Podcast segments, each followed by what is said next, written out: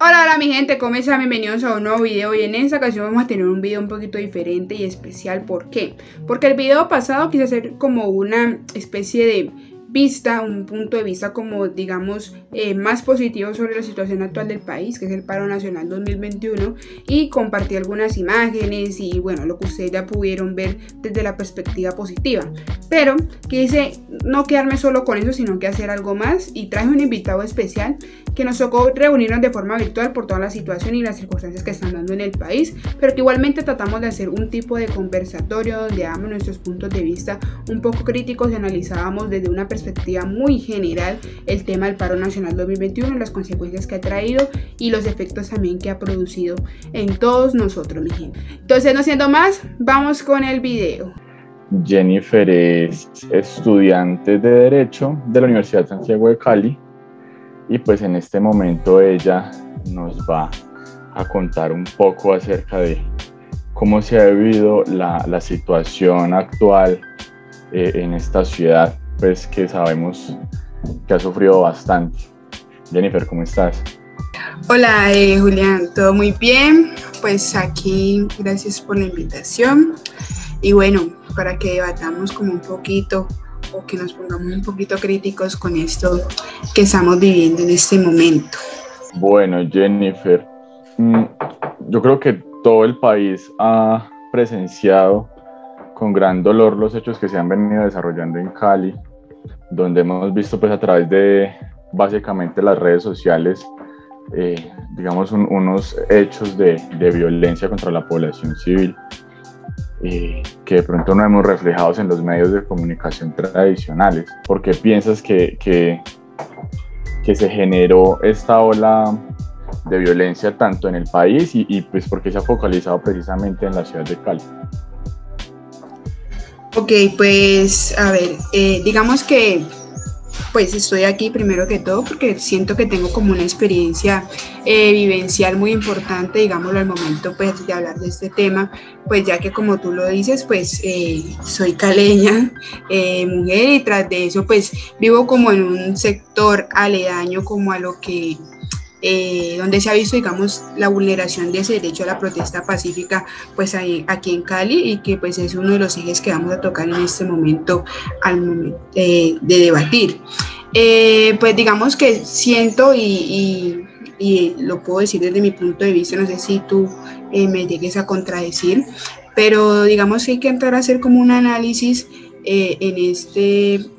espacio porque siento que eh, la situación que se está dando en Cali o que se dio o lo que está sucediendo pues ahora ya no es solo en Cali sino en otras ciudades también pues siento que de que el paro nacional tenía un objetivo y era tumbar la reforma tributaria. Y si no era tumbarla, pues la que la reacomodaran, pero a unos parámetros justos en donde el pueblo no se viera tan afectado, porque pues ya venimos de un proceso de una pandemia que nos ha afectado bastante económica, social, política y digamos todos los factores eh, y contextos que vivimos como colombianos. Entonces yo siento que llegamos primero como al punto de decir el 28 no a la reforma, salimos a marchar, todo, pero digamos que en el transcurso de, las marchas y de las manifestaciones eh, se ha perdido un poco el objetivo de lo, que, de lo que realmente se estaba pidiendo. Entonces siento que el Estado ha entrado de una forma muy arbitraria a, querer calmar o a querer negociar o a querer hablar con las personas que lideran estos movimientos de paro y, y nuestras peticiones, porque pues siento que no, no tienen como el factor, no tienen como la experiencia de entrar a un diálogo, a decir, listo, eh, pueden salir a marchar pacíficamente, nosotros nos los vamos a afectar eh, enviando la fuerza pública eh, para que ustedes puedan ejercer su derecho a la, a la protesta, pero pues como que siento que los líderes o los congresistas o el presidente como tal no tienen una experiencia de diálogo. Siento que es así porque siempre en el transcurso de la historia de Colombia se ha visto mucha violencia, mucha guerra y siempre tiramos como eso. Incluso a mí me pareció muy sorprendente, no sé si a ti, que durante la pandemia el presidente haya comprado eh, arsenal, haya comprado aviones de guerra, o sea, invirtiendo dinero en cosas innecesarias a mi punto de vista, porque pues estamos atravesando otra, otra, otros espacios, digámoslo así. Entonces pienso que es como por eso. No sé qué piensas tú. Bueno, pues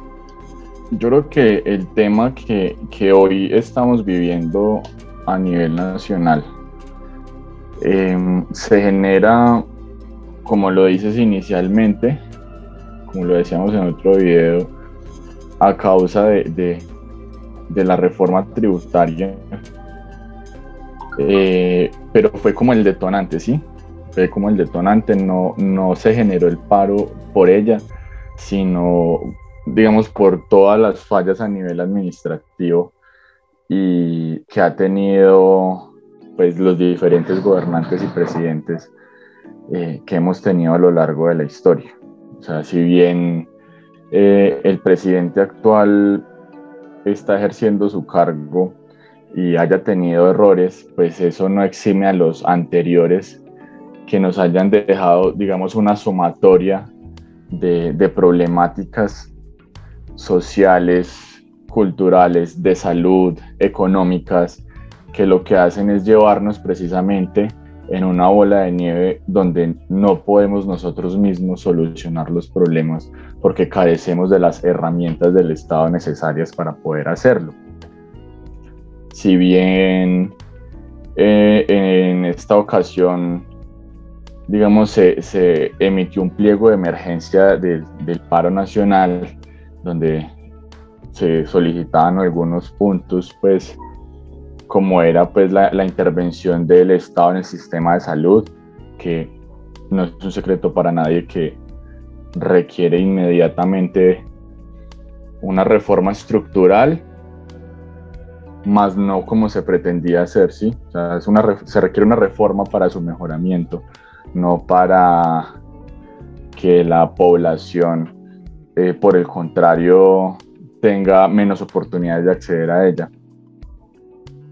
Eh, se solicitaba pues el tema de la renta básica de emergencia, que sabemos que es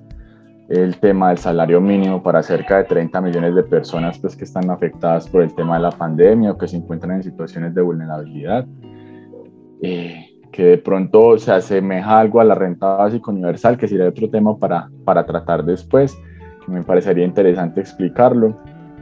Eh, bueno, cosas como el tema de, de, las moratorias en los pagos de créditos, a los servicios públicos para que no se los corten, eh, la defensa de la producción nacional a nivel agropecuario, industrial, artesanal, del campesinado, eh, el derecho al empleo digno, el tema de la matrícula, que pues como vimos trataron de, de tergiversar un poco el cumplimiento de este punto con, digamos, con una medida que no cumple de fondo con lo que se estipuló en el 2019 en las mesas de negociaciones. Eh, y digamos, pues ya como unos temas que son profundos y que vienen de mucho antes en el país, que es robustecer las acciones de prevención en la violencia basada en género para los delitos sexuales a la mujer, el feminicidio, digamos que, que, que sea mucho más rígida la ley en cuanto a juzgar estos temas. Y pienso que son temas que están en el pliego de emergencia del Comité del Paro, pero que de pronto la mayoría de, de, la ciudadanía desconoce, lo cual para mí es preocupante porque son unas solicitudes que se vienen incumpliendo desde el, paro nacional del 2019 donde pues se habló del tema de la renta básica, la matrícula cero, de la no privatización de las entidades del gobierno y pues que hoy en día seguimos viendo que se presentan en el país y pienso que eh, la reiteración de esos problemas son los que causan que, que las personas eh, se manifiesten.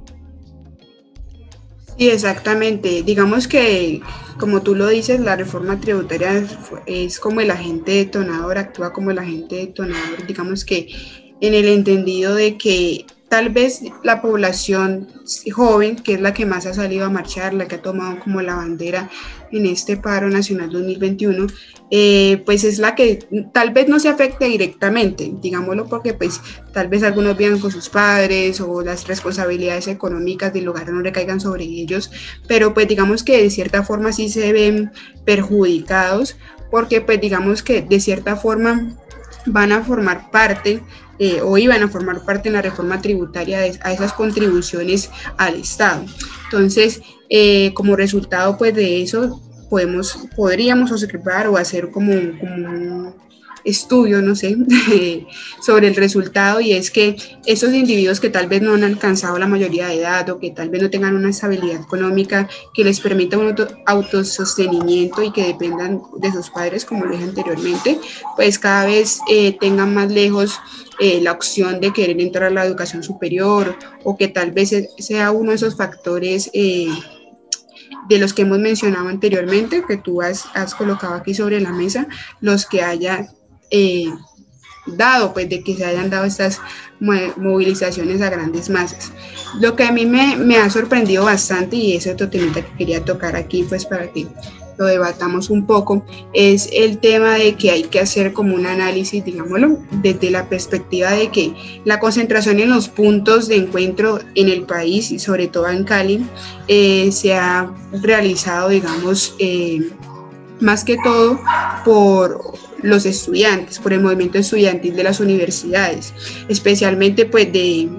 las universidades públicas, obviamente ellos siempre están ahí, pero me ha sorprendido mucho que las universidades privadas eh, han como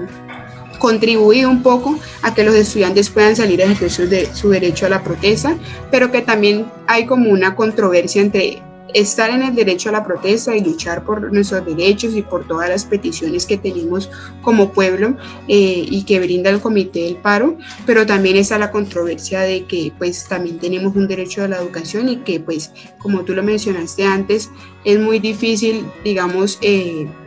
cuando uno estudia en una universidad privada, hacer ese tipo de paros o, o,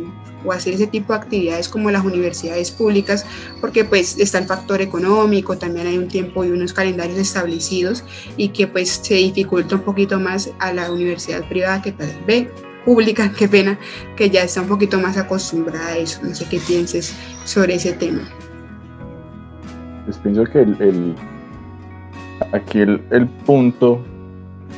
es entender que,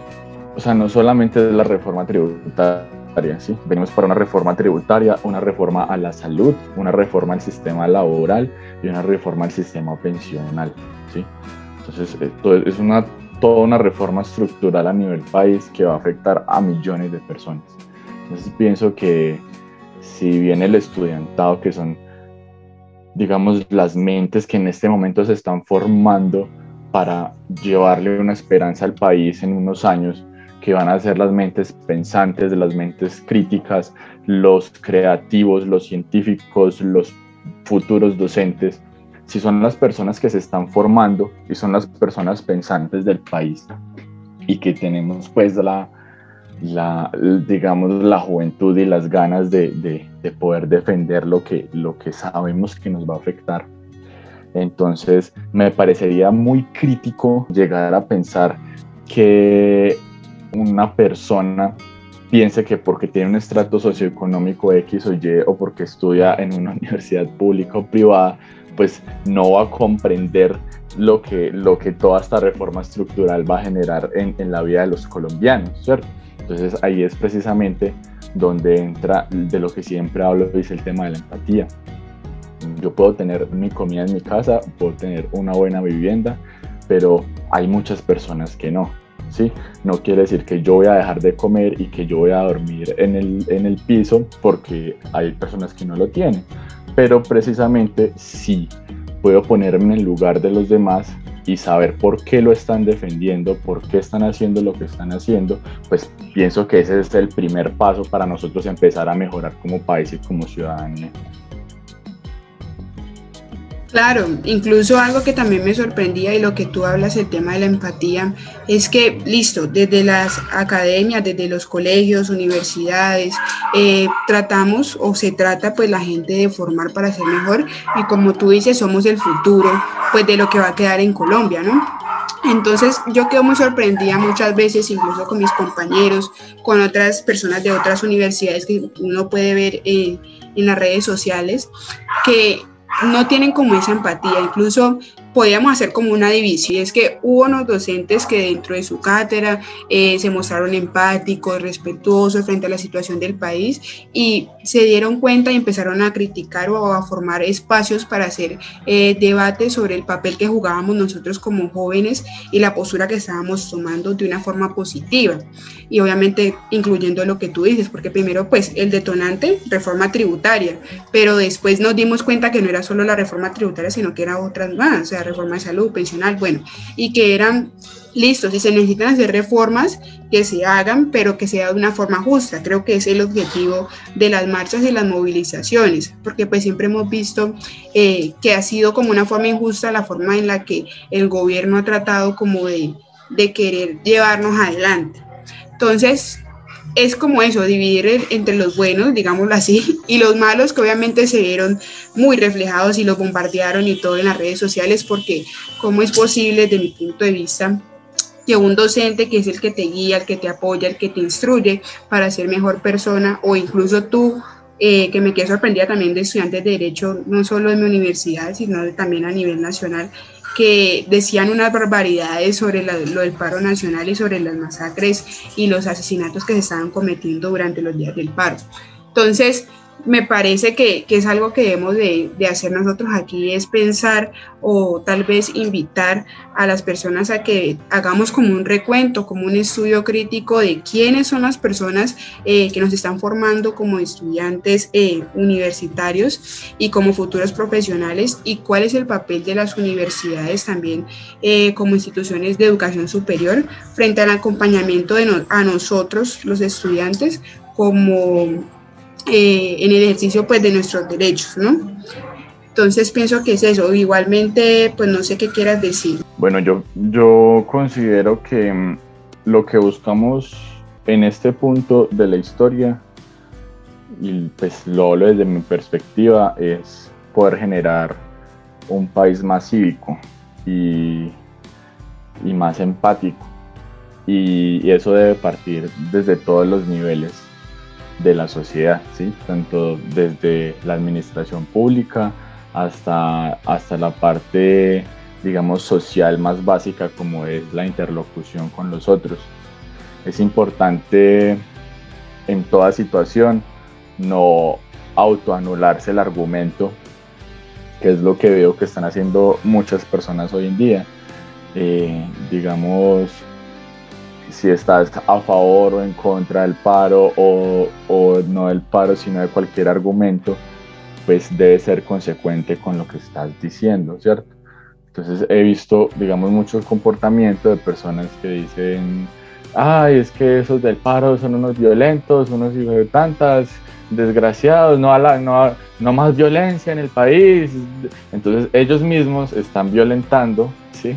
Están insultando, están violentando con un discurso de no a la violencia, entonces están invalidando su propio argumento. Asimismo, pues digamos, si, alguien está a favor del paro, pues debe ser consecuente con lo que también está exigiendo, ¿sí? Yo no me gano nada con decir en una manifestación